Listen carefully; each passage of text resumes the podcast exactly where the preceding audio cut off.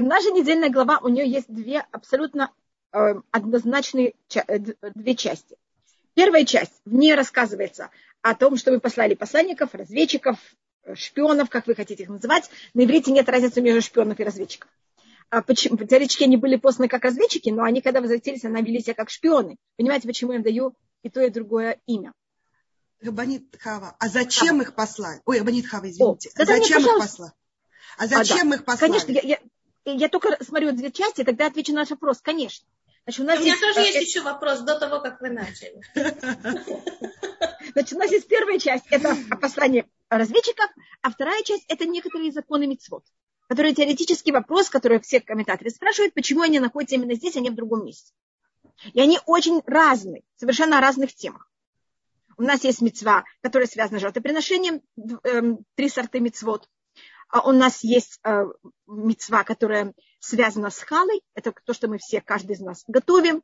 Э, и у нас есть рассказ о том, как кто-то не соблюдал шаббат и какое у него было наказание. И последняя вещь – это тетя. Видите, как вот две совершенно разные темы. Теперь то, что вы спросили, Галит, почему они были посланы? Это великолепный вопрос. Вы мне даете такую, вы мне открыли такую великолепную дверь, которая даже не знала, открыть ее или нет, но Галит, за вас я ее открою. Так спасибо. Значит, если мы читаем в нашей недельной главе, и я как раз взяла хумаш, приготовила себе заранее, а другой хумаш не приготовила заранее, то это нехорошо. И когда мы начинаем нашу недельную главу, Всевышний говорит Муше, шлах леха нашим, Вайдабер Ашем аль Муше лему. И сказал Всевышний Муше, чтобы он так взял и сказал. Значит, это как будто, как мы обычно встречаем в Торе каждый раз, когда Всевышний дает приказ, он начинается такой, именно такой, ну, такой формулой. Вайдабер Ашем аль Муше лему. Вы знаете, вы это встречаете всегда, это такая формула, каждый раз, когда есть исполнение какого-то закона. Приказа закон. Шлах леха нашим, пошли тебе людей. Приятура Терецкнан, и чтобы они взяли и осмотрели Э, страну Канан, хананскую, а Шанитун в Израиль, э, которую я даю сыновьям Израиля, Ишахад, Ишахад Авотав Тишлаху, Шлаху, один человек, один человек из каждого колена его отцов пошлите, коль насив Багем, Багем, каждый президент из них. Вайшлаху там Муше Медбар Паран, и послал их Муше из пустыни Паран, Альпиашем по устам Всевышнему. Кулама Нашим Рашевна Исраилема, все они были люди, глава, главы сыновей Израиля. Так это кажется великолепно. Также вы согласны? Однозначно, кто послал это? Кто дал приказ? Это Всевышний. Кто это исполняет? Это Муше по устам Всевышнего. Согласны? Это такой рассказ. И непонятно, почему это вдруг было решено, нет никакого предисловия, почему вдруг есть такая митцва. Сейчас я беру, открываю. Извините, я не была уверена, что вы спросите этот вопрос. Поэтому я не приготовила хумаш, я совершенно не знала, куда вы захотите меня. Понимаете, как это? Я открываю книгу Дворым. Первую главу в книге Дворым. Извините, я только найду какой-то посух. Я извиняюсь. Это у нас 20-й э, посух. Ой, извините. 22-й э, посух. У нас совсем другой рассказ. Книга Дворым, первая глава, 22-й посух. Можете проверить. Не верьте мне, пожалуйста, никак. Ватикавуну лайкульхэм. И вы взяли и приблизились все ко мне. Потом гони шлиха нашим. Вы мне сказали, идемте пошлем людей перед нами. Вехпирулану это арец. Они вам, нам возьмут и будут раз перекапывать землю. Значит, не просто посмотреть землю, а перекапывать, искать все возможные сложности. Ваяшиву тану давар. И чтобы они взяли и передали нам, или возвратили нам слово. Это Ба, дорогу, которую мы пойдем по ней. Это Римашар Наво Элегим. И города, которых мы пойдем на них. Байта Байнагадавар, это было хорошо в моих глазах. Байках Микем, Шнемасар Анашим и Шихад Лашар. И я взял из вас 12 людей, один человек из каждого колена. Как вы видите, тут два совершенно разных рассказа. В книге э, Бамидбар «Кто шлет?» – это Всевышний, и Муше по приказу Всевышнего. В книге Дворым кто инициатор – это еврейский народ. Вопрос, что правда? Галит, видите, что вы спросили? Почему они были посланы? У меня два варианта в Торе. Что же правильно? Что произошло по-настоящему? Но лучше бы, чтобы они не пошли, правильно ведь? Конечно. Когда не было бы этого греха, да. и мы бы вообще не расплачивались да. Э, столько Слушай, веков. Но, это, но если, как если я читаю в книге Бамидба, мне кажется, как это может быть, я всегда об этом думаю, что если Всевышний дал приказ что-то делать, как это могло закончиться так плачевно? У нас есть понятие шлехей митцва и намлезуким, а посланники, исполнители закона не имеют не могут быть в ущербе. Так тут э, то, что рассматривают комментаторы, то, что рассматривают Раши и устное предание, тяжкие, все комментаторы, это потом, за счет того, что у меня есть два варианта. А я рассматриваю, может быть, это по Рамбану, что то, что произошло, это, что еврейский народ пришел и начал требовать, что послали посланников в некрасивой форме, и то, что они хотели, это только найти что-то плохое, поэтому они говорят, и тогда Всевышний Муше делают такой маневр. А, может быть, я говорила о нем много раз. Это взять и повернуть это немножко в позитивную сторону. Вы видите, людей катятся вниз. Вы их можете взять и остановить. У них есть выбор. Но одна вещь, которую очень важно понять, вы не можем никогда взять ответственность за других. И у нас есть ужасное желание взять ответственность за других и потом ощущать вину за то, что они сделали. И у нас тогда есть ощущение э, угрызения совести, правда, великолепная такая вещь. Грызть себя, есть себя. Значит, мы можем делать с своей стороны максимум, и это то, что требуется от нас, но выбор остается в руках другого, когда это относится к другому человеку. И эм, пример, который я даю, я его придумала, может быть, я его уже говорила две тысячи раз, может быть, я это могу придумать, извините, я ограничена, никак не могу придумать другой пример. Эм, я запретила мальчику, э, там, ребенку взять печенье. Запретила, нельзя брать печенье. Он знает, что печенье не тянут. Я вдруг подхожу и вижу, как он ставит стулик на стол, чтобы залезть и взять печеньки. То я могу сейчас ему сказать, что ты делаешь. Он себя будет ощущать очень плохим, и должно быть, будет потом вести себя как не очень хороший мальчик. Потому что если я говорю кому-то, что он плохой, он мне это будет доказывать. А я ему сказать, ой, большое спасибо, я как хотела взять сейчас печеньку к чаю. Или я сейчас хочу сделать какие-то пирог с печеньками, большое спасибо, что ты мне это взял и снес. И а, опустил. Значит, я его превращаю в хорошего мальчика или в хорошую девочку. И этим есть возможность, у него остается выбор, эм, видеть себя как хорошим или наоборот. Но я ему как-то помогаю. И это по Рамбану то, что делает Всевышний и Муши. А потому что сейчас еврейский народ, мы, по-моему, говорили об этом в прошлой недельной главе, начиная с Пашат Балутха, начиная с второго перевернутого нуна, евреи начинают катиться вниз. И сейчас их пробуют как-то взять и поднять, как-то не дать им докатиться. Поэтому то, что они задумали, и если бы они послали, и они были инициаторы, мы не знаем, как бы это закончилось.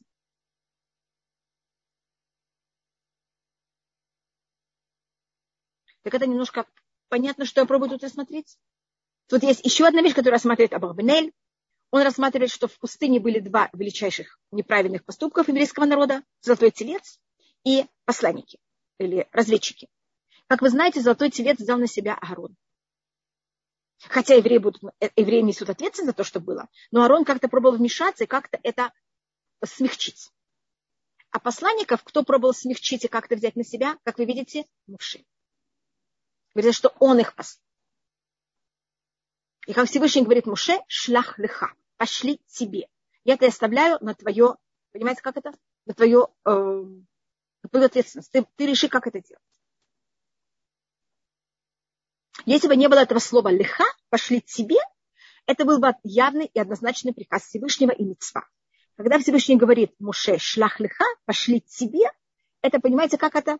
Показывается, что это не приказ Всевышнего, а это остается на взгляд Муше, как Муше решит.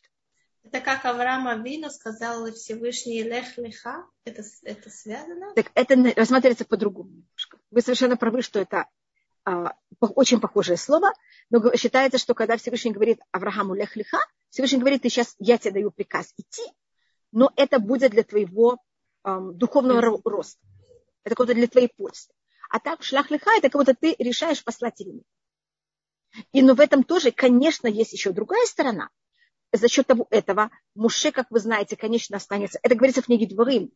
А, это, на это базируется Абарвенелька, наверное, это комментирует. Можете прочитать в книге Дворым первая глава. После того, как описывается, как они послали э, разведчиков, как это очень негативно закончилось. Потом говорится, и также на меня, и Всевышний разгневался на вас, и сказал, что вы останетесь там 40 лет. И потом уже говорит, также на меня Всевышний разгневался. И сказал, не, я тоже, ты тоже не войдешь в Израиль. И, конечно, сразу у нас появляется вопрос, а Всевышний э, решил, что Муше не войдет в Израиль, как мы знаем. за счет Маймерива. А если вы читаете книгу Дворым, это кажется, что это было за счет посланников. Говорит Абарбанель, Муше это взял на себя. Как будто грех посланников. И решил остаться с евреями в пустыне. И это тоже вот это понятие лиха, как вы говорите, а что Муше сказал, я это поколение вывел из Египта, я с ними должен остаться. Как будто у него был выбор не остаться, а как вот что, это вопрос. одному зайти в землю Израиля? А, а в конечном Муше хочет одному войти в Израиль. Что? Простите? Муше, конечно, в конце своей жизни хочет войти даже один. И тогда Всевышний ему не дает. Но тут считается, что Муше не хочет. Он хочет, да. А, там есть, это, конечно, надо рассматривать на очень многих уровнях и пластах. А, то есть у него был выбор в этом плане, да. Муше. Да, конечно. У нас у всех все время есть выбор. Нет, я, я даже не знала, что у него была такая возможность, вообще такая опция. Но тогда, если он входит, он входит как другой, кого-то зависит на каком уровне и как. И у нас есть такое понятие в устном предании, что не может быть, что э, есть какая-то связь. Вы знаете, что есть такое министериальная ответственность? Слышали, когда-то была такая вещь? Да. Сейчас я уже это не очень слышу, но когда-то было такое понятие, что министр или глава правительства или любой человек, который он имеет какой-то, он отвечает за кого-то, если что-то происходит, кто несет ответственность, это он. И если еврей вынес было решение, что они остаются в пустыне, как вы знаете, капитан, он сходит последний с корабля. Да. И поэтому Муше говорит, я, конечно, э, кого-то Муше остается с ними. В пустыне, это то, что говорится в книге Дворим. А потом мы в книге Дворим находим недельную главу Вайтханан, где Муше умоляет Всевышний войти в Израиль. Но это, может быть, мы тогда посмотрим, почему он хочет войти в Израиль, хотя его поколение осталось в пустыне. Ну, вы знаете, погибли все в пустыне, если бы Моше ушел один. У нас, вы знаете, мы, каждый из нас, мы очень многогранны. Вы согласны? Да. Есть очень много сторон. Тут я рассматриваю только одну сторону. В Торе есть 70 сторон. И, мне кажется, я сама могу быть очень рада, что это произошло, и мне будет очень неприятно, что это произошло, и у меня все это одновременно. И как у нас у каждого, то же самое происходит у Муши. Только, конечно, совершенно на другом уровне.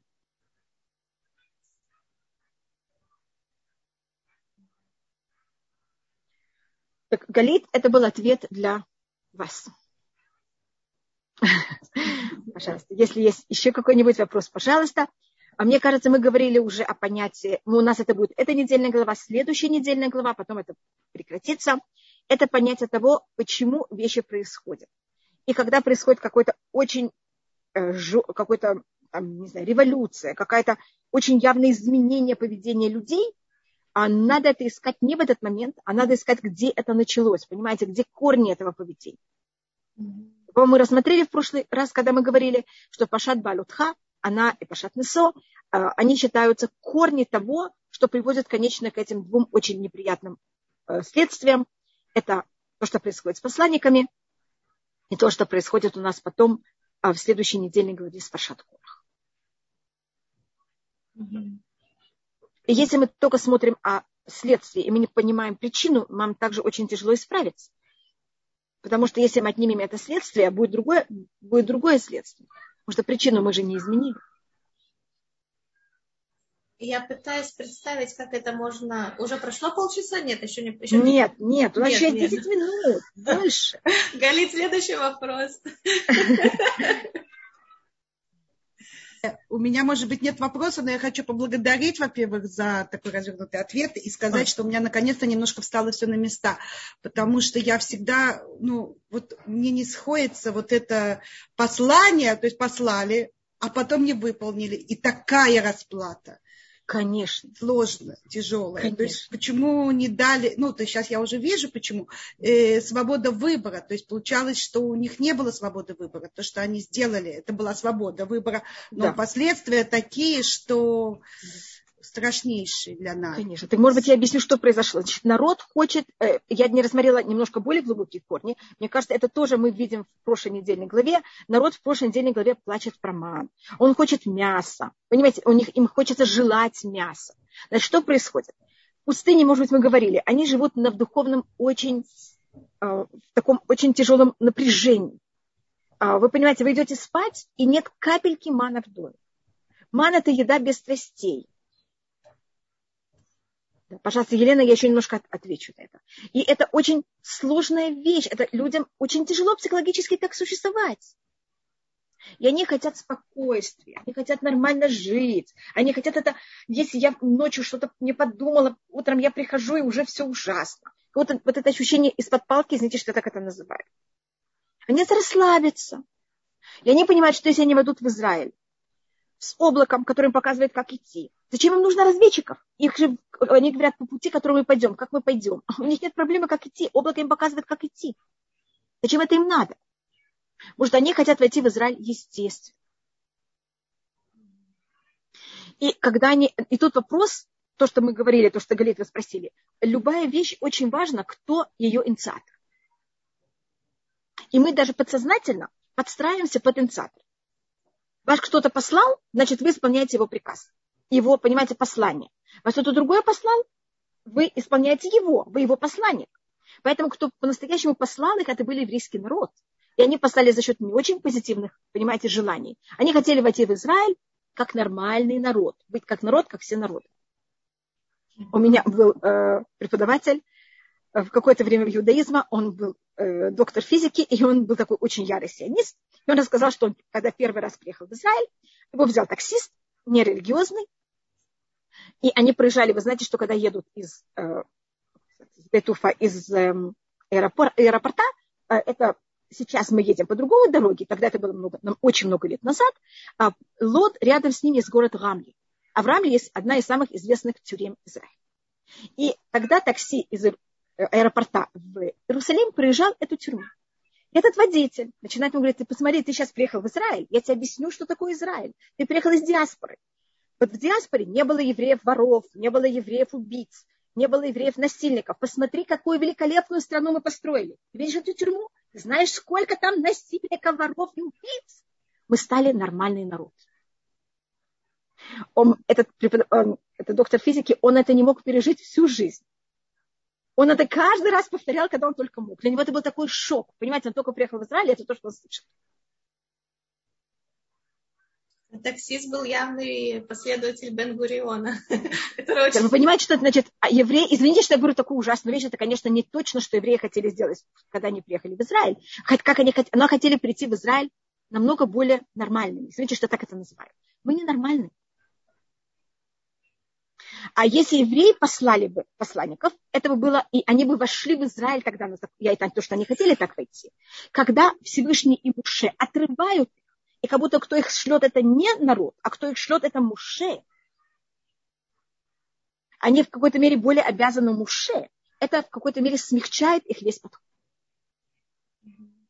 И они, понятно почему, если, значит, в пустыне мы же все, у нас нет понятия вообще физических, мы все находимся под э, гидом Всевышнего, нас Всевышний всюду ведет.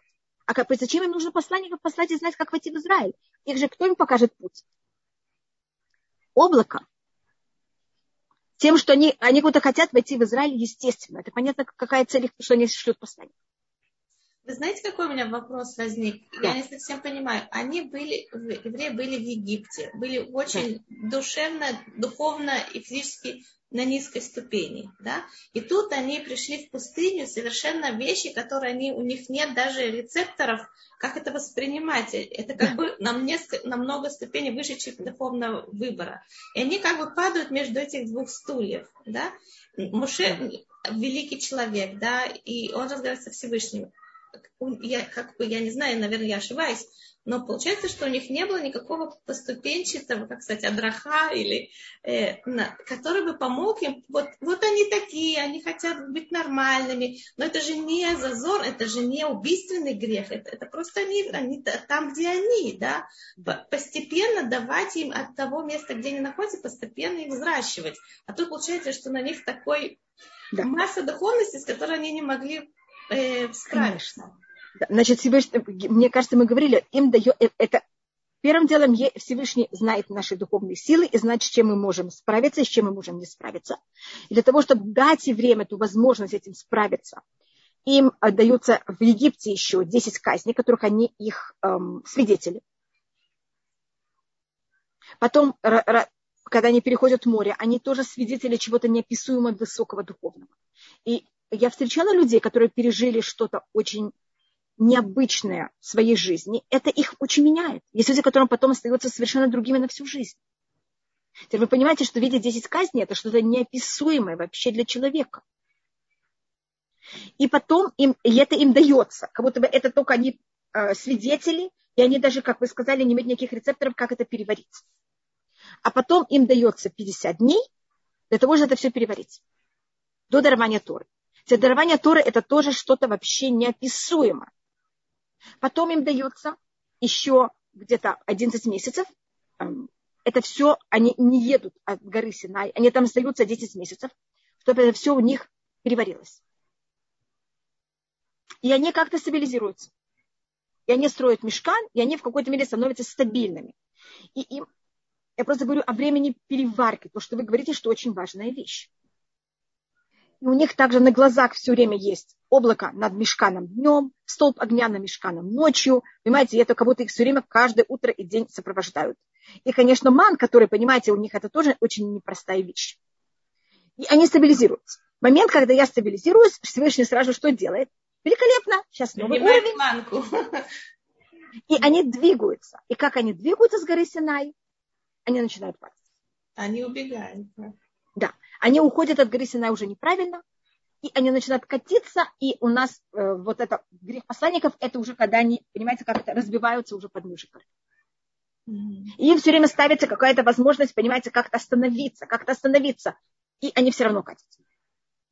Поэтому совершенно правы, это надо время для переварки. Я вам говорю, Всевышний дает им это время. Они в Египте почти год, когда они свидетели 10 казней, Потом как говорят, 50 дней до дарования Торы.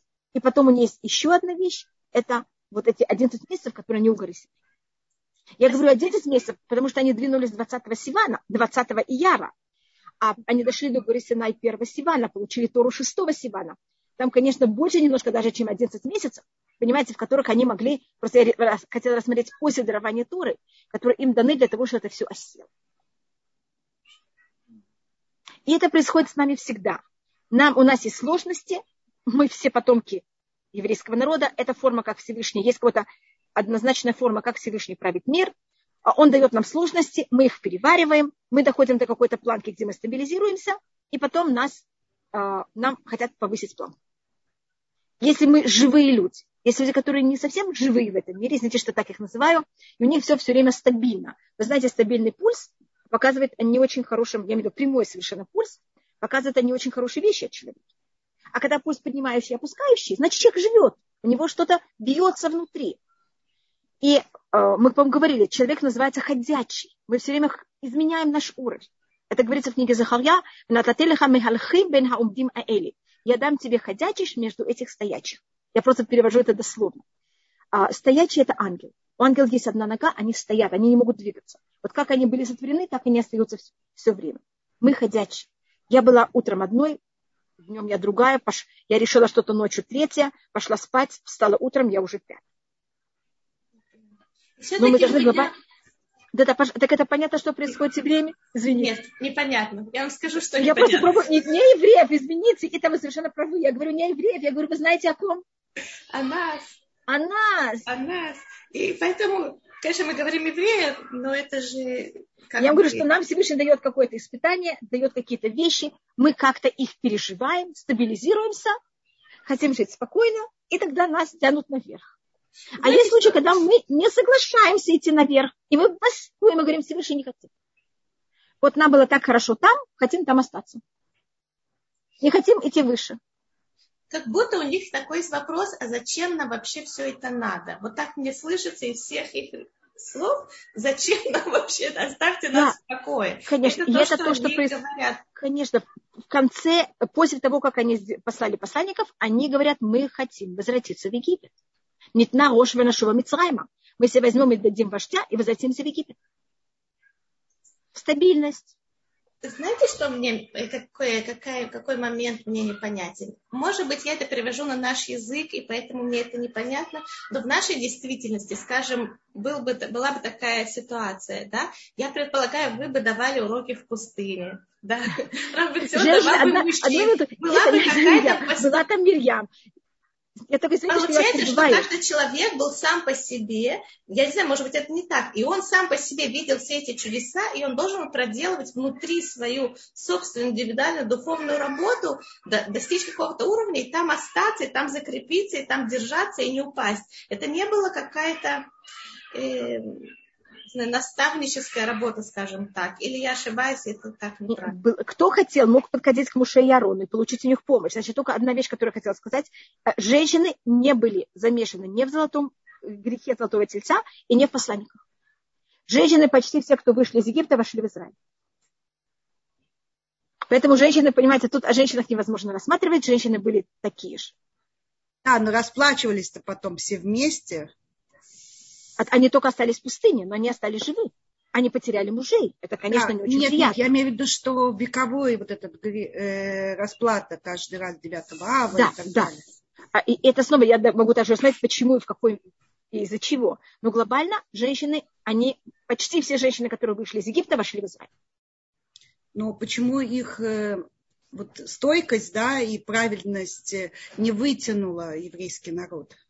Значит, у женщин есть понятие, значит, мы, у каждого, я всегда называю женщин как эм, актеров, извините, как режиссеров, а мужчин как актеров. Так мы были как, мы сами были великолепны, но мы как режиссеры были не самые хорошие. А теперь поясните. Значит, есть а, да, мне кто-то спрашивает, э, я еще немножко без начну отвечать, я извиняюсь, что я не отвечаю. Значит, а, женщина, есть понятие исполнитель, а есть понятие то, кто, какой он умеет создает сценарий. Женщина должна создать сценарий. Что должна создать? Сценарий. А сценарий. Угу. Нас обвиняют в том, что мы манипуляторы. Что такое манипулятор? Тот, кто создает сценарий. А нам очень этим не хочется быть, нам хочется быть актерами, нам хочется быть теми, кто исполнители. И это тоже в какой-то мере одна из э, проблем.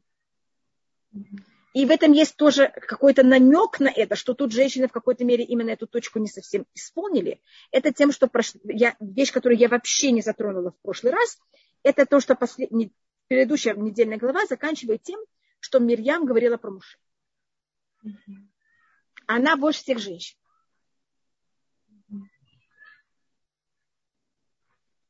Но это только я хотела ответить, может быть, на один маленький вопрос. Меня спросили, почему э, первым делом э, разведчики умерли сразу. И умерли очень тяжелым наказанием. А евреи остались в пустыне именно на 40 лет, на 39 лет более точно. А для того, чтобы э, у нас есть разница, у нас есть некоторые понятия возрастов. А, и у нас есть понятие 60 лет, значит, глобально жизнь людей после, конечно, считается 120 лет. Это, как говорится, с момента, до того, как был еще потоп, Всевышний говорит о том, что жизнь сначала людей была примерно плюс-минус тысячу, и, конечно, она сойдет на 120. А нормальная цифра будет между 70 и 80. Но если человек берет и умирает до 60, его статус считается один. Я не знаю, вы, это, э, вы знаете, мы тогда его именем не пользуемся после смерти. Если мы хотим пользоваться именем человека, который умер до 60, мы тогда должны, э, так такой еще обычай, добавить этому ребенку, которого мы называем в честь этого умершего человека, еще одно имя. Кроме случаев, когда человек умер, скажем, в какой-то ужасной эм, массовой катастрофе, когда это не рассматривается никак, эм, и тогда это не берется в счет. А если человек умер после 60, он уже считается, что он прожил ну, хотя бы половину жизни. Поэтому Всевышний еврейский народ не совсем хотел наказать. Значит, если они умерли бы до 60, это считается более тяжелое наказание, если они все-таки прожили 60 лет. Поэтому мы остались в пустыне эти 39 лет, чтобы никто не умер раньше 60. И у нас есть также данные, что это было наказание, конечно, не только за посланников, а также и за золотого тельца. Значит, вы знаете, когда человек делает один неправильный поступок, мы его прощаем. Когда второй, мы его вспоминаем первый тоже хотя мы ему простили. И поэтому он, а, значит, только те, кто было 20 лет во время Золотого Тельца, и, конечно, 20 плюс во время послания, послания посланников, он только умер в пустыне. А тот, кто во время Золотого Тельца ему было 19 и 8 месяцев, скажем, а во время посланников ему жило 20, он остался жив и пошел в Израиль. А почему такая резкая... Что происходит вот, 20 лет? Да, значит, она считается, что человек отвечает. Значит, если у нас есть там 8 дней, мальчику делают обрезание, в 3 года стригут волосы, у нас есть какие-то, какой-то возраст. И она считается 20 лет – это время, когда человек доходит до умственного и психологического, и физического полного эм, развития своего. И с этого возраста он отвечает перед Всевышним. До 20 человек не отвечает перед Всевышним. Поэтому по еврейскому закону в армию идут с 20 лет. Не в Израиле, я говорю, как это потом. И у нас есть особое такое очень важное понятие, как мы это отмечаем, когда человеку исполняется 20 лет. Может быть, вы помните, про Сару говорится, когда ей было 127 лет, что она была в 100 лет, как в 20 лет. Это не просто, какая символика 20, что только с этого момента Всевышний к нам э, относится э, с полным ответственности к нашим поступкам. Поэтому остались в пустыне 40 лет, и поэтому э, после, каждый умирал не раньше 60, даже 60, 60 плюс, потому что, понимаете, это брали в счет, кто, кому было 20 лет уже во время Золотого Тельца. Меня э, спросили, конечно, мне сказали, конечно, два посланника остались живы, что это Юшуа и Калев. И их было 12, 10 были негативные, 2 были позитивных, 2 это у нас символика свидетельства. Поэтому тут надо было, это было не просто так, что было два кошерных свидетеля. А то, что параллельно их было 10, это нас как будто мы это не рассматриваем, потому что э, 2 или 10 свидетелей это то же самое. Меня спрашивают, может быть, человек это прямой ходячий? Почему? Потому что есть также и животные, которые ходят. На... Да. Нахон, да, конечно. Просто тут говорится о том, что человек, он прямой ходячий. Что, понимаете, он должен ходить прямо. А меня Рина спрашивает, потому, потому что, как я вас поняла, евреи посоветуют ответить, чтобы найти плохое в Израиле. Почему плохое? Значит, э, они хотели в какой-то мере понять, в чем Израиль, он тяжелый, в чем будут у них проблемы в Израиле, для того, чтобы знать, как в какой-то мере с этим жить. И они хотели найти в Израиле как можно больше физического, физическую сторону. Лахпор на иврите значит копать. Они хотели кого-то копать в землю. А, а на простом уровне это значит, что они хотели в какой-то мере рассмотреть, если мы хотим захватить страну, найти все возможные, понимаете, слабости этой страны, как можно ее лучше захватить. Так как они хотели ее захватить как можно более просто и физи... вот просто имею в виду на физическом уровне, как можно меньше с чудесами. И они считали, что если они войдут в Израиль и захватят Израиль на уровне чуда, им придется в Израиле снова существовать на уровне чуда. Они хотели, когда они из пустыни, которой существование в пустыне явно чудесное, войти в Израиль, в котором они будут жить уже как нормальные люди. Понимаете, что я называю нормальные люди? Да, уже прошло полчаса, поэтому я могу спросить. Да. Пожалуйста. Только есть тут очень много вопросов. Я извиняюсь, что я никому не ответила. Давайте. Мог, Муше мог выбрать хороших... Муше выбирает самых хороших людей это у нас рассматривается, поэтому говорится, все они, когда он шлет, так говорится, кулям анашим, все люди. Понятно, что все люди, они же не были там что-то другое. Говорит, на это устное предание все были правильные. Пожалуйста, кто есть какой вопрос? И вместе с тем вы видите, как это закончилось. Последний год люди, которые должны были умереть в пустыне, помилуй Всевышда, и они вошли в Израиль. Сто процентов. И кто это был последнее поколение? Это тем, кто было уже 20 лет во время, когда были посланы посланники, но еще 19 во время Золотого Тельца. И поэтому Всевышний взял и рассмотрел. Значит, все в мире на уровне суда. Но Всевышний в суд вводит как можно больше милость. И так как они во время первого греха Золотого Тельца были еще несовершеннолетние, а хотя во время посланников они уже были совершеннолетние, то есть, когда только один грех, мы их, понимаете, как это помилуем. Но для любой, для любой случай, когда Всевышний делает милость, должна быть какая-то, какое-то объяснение. Это не просто так. Да. Были еще вопросы до этого, я всех не вижу. Я извиняюсь, они у меня все сбежали. Вы знаете, я Тут есть вопросы, которые вы частично уже ответили, когда говорили. Да. Шалом, в чем причина действительно, что люди стра... хотели страстей? В том, что не распробовали вкус чистой духовности? Потому что жить на уровне духовности, значит, тут два объяснения. Одно объяснение, они полностью противоположные. Одно объяснение это, что людям очень тяжело. Люди хотят, понимаете, что делать? Жить и спокойно идти спать, быть как людьми. А духовное, другое, другое понятие – это, что они хотели, это тоже такая э, особость человека, мой брат всегда это любит говорить, что люди – это единственное существо, которое делает себе проблемы, чтобы потом решать. И они тогда сказали, о, мы в пустыне. Это были кого-то, евреи были поделены на группы, тоже так можно рассмотреть. Мы в пустыне, у нас нет никаких испытаний, нет страстей. Но это же так просто служить Всевышнему. Всевышний, дай нам страсти, мы тогда их будем, пере, будем перебаривать, будем, будем перебаривать их. И тогда что у нас будет? И тогда мы станем много более настоящие люди. Они то хотели повысить свой уровень испытаний. А это я вам никогда не советую. Достаточно испытаний, которые дает нам Всевышний. Когда мы пробуем усилить наш уровень испытаний, это заканчивается обычно очень плачевно. Потому что Всевышний знает наши силы, не дает нам, он заранее дает нам именно то, что мы можем выдержать. И это пишет Мехтав Мильяу, это говорится в многих местах, что это был также грех первого человека. И человек сказал, что просто не поесть, это же так просто. Я поем, а потом это буду все исправляться. И тогда считается, что тоже какая-то часть евреев, у них была вот, такая вот такое вот желание. А тяжело быть духовно, может, потому что рядом были вышедшие с ними египтяне. Может быть, так же. Конечно, считается, что они, по этому мнению, совершенно правы, потому что они брали и считается, что кто начали плакать об этом, были именно египтяне, а потом это также перешло к евреям. А, это у нас рассматривали в предыдущей недельной главе. И тут был еще какой-то вопрос, что-то, что я хотела просмотреть, я не видела. А можно ли назвать современную эпоху духовную пустыню? Значит, у нас рассматривается а, пустыня называется также Мидбага Амим, пустыня народов. И это считается именно пустыня без облаков и без воды, а именно пустыня в плане того, что там нет никакой духовности и есть влияние всех народов вокруг. Поэтому я добавляю, что это не только место, которое пустое, а в эту пустоту сразу входят змеи и скорпионы. Это имеется в виду все, всякая нехорошая вещь.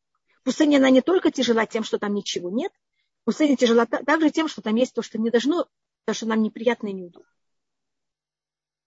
И, конечно, так рассматривает также устное предание а, и также проки, наше изгнание как того, что мы гуляем по такой ужасной пустыне. Только я подчеркиваю, без облака и без воды.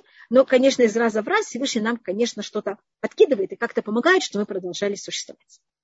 Теперь я знаю, что есть также руки, которые были подняты, только сейчас я их не вижу. Да, было три руки подняты. Пожалуйста, это что вы хотели спросить? Если евреи были наказаны ну, за то, что они не полагались на чудеса и на Всевышнего, хотели вести себя как обычные люди с, с вооруженным здравым смыслом. Да? Для чего нам это учить? Что мы можем? Мы должны тоже не, довольствоваться здравым смыслом и обычным житейским, а полагаться на чудеса. Как это? Нет. А, ни в коем случае мы должны... Значит, тут у нас делится на две вещи. С одной стороны, мы каждый должен знать свой уровень. Им это было дано, нам же это все не дано. И мы должны, с одной стороны, понимать, и это очень сложная вещь для нас, еще сложнее, чем для них чем-то. Я не знаю, может быть, для них это было очень сложно, я тогда не жила. А, но в наше время мы должны абсолютно все стараться делать и делать все как надо, как нормальные здраво размышленные, здраво, как вы сказали, мыслящие люди. А вместе с тем мы должны понимать, что кто правит мир, это совсем не мы. И абсолютно полагаться на Всевышнего. Скажите, вы могли подумать, 50 лет назад, что я тут обращаюсь ко всем, э, что часть вас, которые это слышат, будут в Израиле?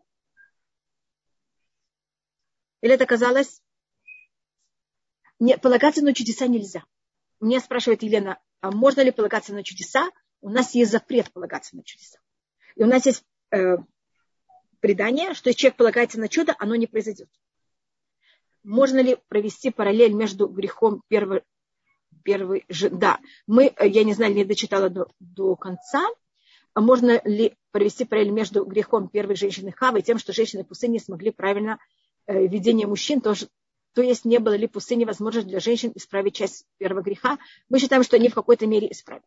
Только они исправили себя, а не, как называется, не мужчин. Но, конечно, в этом есть какое-то исправление. Пожалуйста, конечно. И пока я вам сказала, у нас это э, в какой-то мере вступление в Паршат Шлах, то, что заканчивается к ним пашат балютха, это грехом Мирьям. Вы замечаете, какое-то совсем непонятно как и что, а, и почему это, и сразу после этого. И рассматривает устное предание, это связывает все время, что Мирьям говорила Лашонара, а Мирьям тоже говорила Лашонара. А, только а, это в какой-то мере было как-то не очень правильно и корректно про Муше. Меня спрашивают, как можно, как можно исправить мужчину. Нет, мы не, мужчины могут только исправить самих себя. Это и каждый может исправить только... Извините, что вы говорите? Это, я такое продолжение э, на ваш вопрос, потому, на ваш ответ. Вы сказали, что не исправили себя, не исправили мужчин. Да. Так, Сколько э... исправить осталось нам хоть примерно? Может быть, я еще немножко рассмотрю. Значит, мы можем, мы отвечаем только за, свои, за себя и за то, как мы себя ведем. Но есть люди, у которых ответственность только за себя. А, но мы считаем, что любой человек отвечает не только за себя, а отвечает также в какой-то мере за всю свою среду. Как вы знаете, евреи, мы все связаны один с другим. А если я вошла в автобус, и я улыбаюсь всем, мне кажется, этим я влияю на людей. А если я вхожу в автобус и никого не смотрю, а, это тоже влияет на людей. Мы все влияем.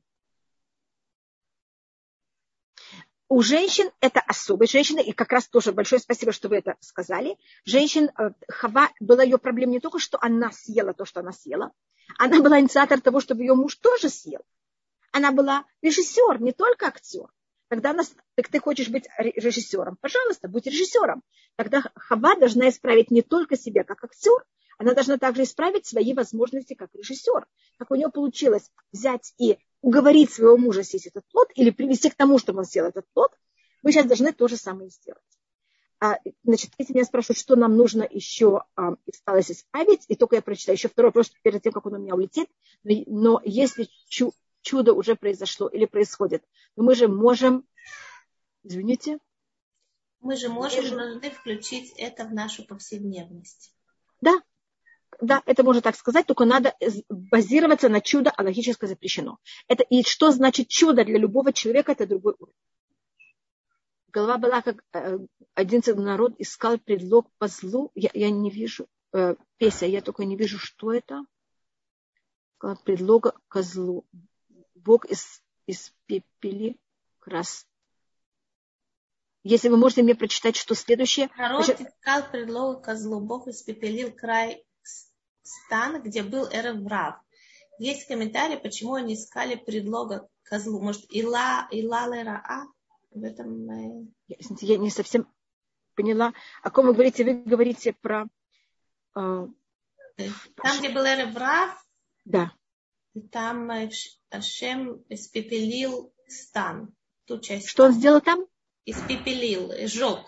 Сжег. Это было в предыдущей, значит, это тоже спор, где был Э, где была Тавира? Это, это в Паршат Балак, это у нас тоже рассматривается Паршат Балутха, там есть такое место, которое называется Тавира. И там не спор, это было, это, э, это был, было или там, да, сейчас я понимаю, почему это 11 глава, поэтому я, я сейчас поняла, спасибо, извините. А, и а, там говорится Вативар вам и Шашем, и горело в нем огонь Всевышнего. Есть мнение, что это был Эреврав, а есть мнение, что это был, наоборот, самая избранная часть сирийского Поэтому, так как избранные люди, почему они избраны? Они вожди. Они должны только отвечать за себя. Вождь отвечает за кого также. А для этого он избран. Если вы хотите, сейчас я вижу, что все спрашивают про чудо, я не знаю, вы хотите, это у нас как раз не совсем это связано с нашей отдельной главой. Если вы хотите, можем уделить а, какое-то время для того, чтобы понять, что такое чудо, а, Хотим. как мы к нему относимся. Понимаете, это у нас целые законы так же, как относиться к чуду. Мы хотим. Правда ведь мы хотим? сейчас? Или вы хотите что-то другое? Просто это я хочу, понимаете, понять, сколько у меня времени и о чем я говорю. Где-то 12 минут. Да, и у нас есть две поднятые руки. Можно я включу? Да. Хорошо, пожалуйста, только я вам говорю, да, хотим, значит, пожалуйста, чудо, а можно про роль женщины, да, пожалуйста. Значит, это понятно, почему я называю это роль, значит, вождь, женщина. Это те, кто не, э, вождь, он также и игрок, и, понимаете, как это, и режиссер. А женщина, она именно режиссер. Конечно, у нее есть часть, э, как сказать, э, игрока, потому что она тоже человек. Но главная ее часть это, значит, у нее есть две стороны, потому что, как мы говорили до этого, это то, что сделала Хава. Есть случаи, когда я делаю сама поступок, есть, когда я делаю поступок, который однозначно я хочу, чтобы это кто-то другой сделал. И направляю мое влияние на другого. Не говорится, что Хава поела. Она взяла и дала своего мужу. Что такое дать мужу? Ага. То есть э, желание такой, э, э не явление, как сказать, выражение в русском языке, что женщина хочет быть замужем, как за каменной стеной, и там она тихо, мирно себе будет существовать. Так если видите, а вот во может быть, в пустыне какие-то женщины хотели, извините, что я так говорю, как вот, понимаете, не влиять, а быть... Они сказали, мы так не хотим, вы хотите делать то, что не хотите, но мы это не будем делать. А, не, а, а это не мы. Ведь в иудаизме женщина немножко что-то другое. И это понятие скромности. Скромность, э, вы знаете, что режиссер находится за кулисами. Актер на сцене. Но режиссер, он очень активный. Мне кажется, что активность и эм, понятие скромности, мы их как будто путаем. Нам кажется, что активность – это противоположность скромности. А мы считаем, что скромность и активность, они совершенно не противоположны. Наоборот, чем человек более скромный, менее себя проявляет, он может также намного больше влиять на другого. Потому что когда я очень активная, так я все беру на себя. Так я игрок, я не режиссер. Э, на следующей недельной главе мы это хорошо увидим. Да, конечно, это Пашат Корах. Так вы, вы знаете, вы идемте в Паршат Корах и с и женой он Бен Пелета, и женой Кораха. Мы тогда просмотрим, понимаете, вот это понятие, как женщина понимает вот эту роль женщины, то, что вы спрашиваете. Извините, я уже сейчас начала об этом говорить, но у нас с Мирьям, видите, прошлая недельная глава заканчивается с Мирьям. Сейчас мы, мы говорим о том, что женщины не участвовали в этом грехе. И в следующий раз, когда мы посмотрим про Кораха и он Бен Пелета. А сейчас, может быть, то время, которое у меня осталось про чудо. Значит, Всевышний... Это, если вы хотите что-то другое, пожалуйста, просто мне сказали, что вы хотите про чудо. Я вижу, что есть еще три понятые руки. Да, три. Да, а, извините. Значит, у нас чудо, это, значит, Всевышний сотворил мир. Э, по правилам. И то, что правильно, это что мир шел по этим правилам. И это, но мы должны понять, что все эти правила, это тоже чудеса. Только они скрыты. Чем они скрыты? Что они все время повторяются. Или вещь, которая повторяется очень часто, я такую вещь уже не называю чудо, а я это называю уже природой. Но кто мне сказал, что это природа, это тоже рука Всевышнего. Всевышний То есть открыть момент... холодильник, увидеть там продукты, это чудо, даже что оно повторяется каждый, ну, надеюсь. Потому что солнце восходит и заходит, все время на востоке восходит, а на западе заходит, это чудо. Могло произойти по-другому. Всевышний хочет, чтобы в мире был порядок. И порядок – это самое великое чудо. Потому что если это было хаотично, нам было много тяжелее. Если вы находитесь в каком-то месте и видите порядок, вы знаете, что есть хозяин. А если нет порядка, что вы знаете? Что нет хозяина. Порядок это наоборот, это показывает величайшую власть Всевышнего над всем и тем, что он над всем. И, и все только происходит за счет него.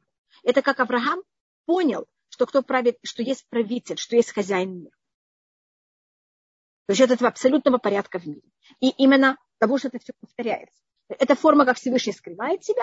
Это также то, что может, наоборот, раскрыть себя больше всего и дать человеку понять, что есть кто э, берет и управляет всем. Есть случаи, когда Всевышний за чего-то решает взять и выйти из этой рутины. Но это считается менее великой вещь, потому что рутина намного более великая вещь, чем беспорядок. И извините, что я называю чудо беспорядком. Вы понимаете, почему я так это называю? И поэтому а Всевышний хочет порядок. Поэтому чудо обычно, если оно происходит, оно должно также прекратиться. Потому что оно должно возвратиться куда? В порядок. Первым делом мы поэтому не очень хотим чудо. Потому что то, что мы получим им, оно потом должно исчезнуть. И должно войти в порядок. И также э, это в какой-то мере изменение того, как Всевышний правит мир, как это как будто вот этот порядок мира. И у нас есть также еще одно понятие, что если человек полагается на чудо, оно не произойдет. Это мы учим от Мишель Хане Базарья, когда, который они пришли к проку Ихискелю, э, когда Навуходнецер сказал, что кто не будет поклоняться там какому-то чучелу, он будет кинут в, огне, в огонь. И они тогда пришли к Ихискелю и сказали, мы не хотим поклоняться этому чучелу а Всевышний нам сделает чудо или нет. Как это а Всевышний сделал Аврааму. И Хискель сказал, нет, Всевышний вам не сделает чудо. Он сказал, спрячься. Хабима отрегад явурзам. Спрячься на мгновение, пока пройдет гнев, говорится Вишаял. Они пошли, зная, что не будет чуда. И, конечно, тогда чудо им, с ними произошло. И я объясню, почему. Потому что тогда э, Всевышний сделал эту вещь, что это объявление, что кто не будет поклоняться, будет кинут в огонь, что было у людей испытание. Если бы Хананья, Мишель Базарья знали, что они останутся живы, для них а, не согласиться поклоняться, было бы испытание или нет? Нет. Если я знаю, что со мной будет чудо, у меня нет никакого испытания. Понятно, как это? Поэтому тогда а, Всевышний лишает людей возможности выбора. А, и тогда а вся цель сотворения мира это только что был у нас выбор. Поэтому мы, если мы делаем вещь, зная, что не будет чуда, так, и мы выдерживаем испытания, тогда уже нет э, никакой цели в страдании. Цель была именно в испытании, и тогда чудо может произойти. Э, и у нас есть еще некоторые э, правила чуд, чудес. Рамбан Раби Муше бен Ахман, он это рассматривает очень много раз в Торе, он рассматривает это также в книге Шмот, в книге Вайкра, что по-настоящему мир весь это чудеса. И цель открытых чудес – это что мы поняли, что то, что солнце восходит на востоке, это абсолютное чудо. И чем человек себя более ведет по закону Торы и более видит в любой вещи руку Всевышнего и чудо, тем для него вот эта закономерность исчезает, и он, и Всевышний его ведет абсолютно на уровне чуда всю жизнь. Значит, цель наша видеть во всем чудо. В, в, в любой вещи, которая с нами происходит, видеть открытую руку Всевышнего. Извините, тут есть вопросы, которых я всех не прочитала. Да, получая соблюдать порядок, человек удобляется. Да, когда мы, мы ведемся по правилам, мы этим подобны Всевышнему. Поэтому у нас есть, видите, правила, и мы должны их сохранять. А, есть, а, а если это чудо, которое было еще не открыто, как законы электричества сейчас,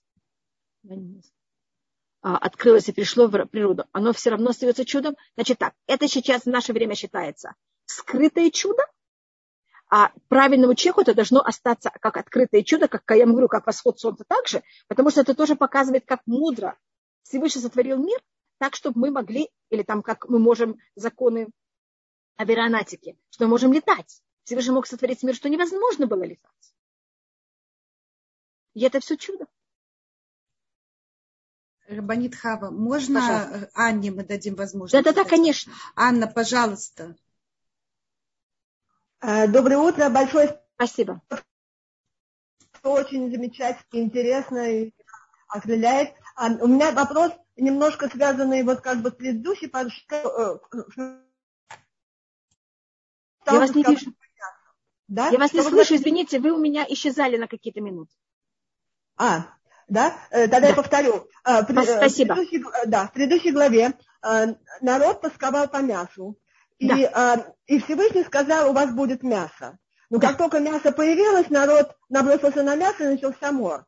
Получается, да. что э, Всевышний, э, с одной стороны, как бы э, им разрешил, ну не только разрешил, а как бы даже дал возможность, как бы они могли воспринимать это как то, что они, ну не то, что заслужили, а как бы, что это кошерная возможность.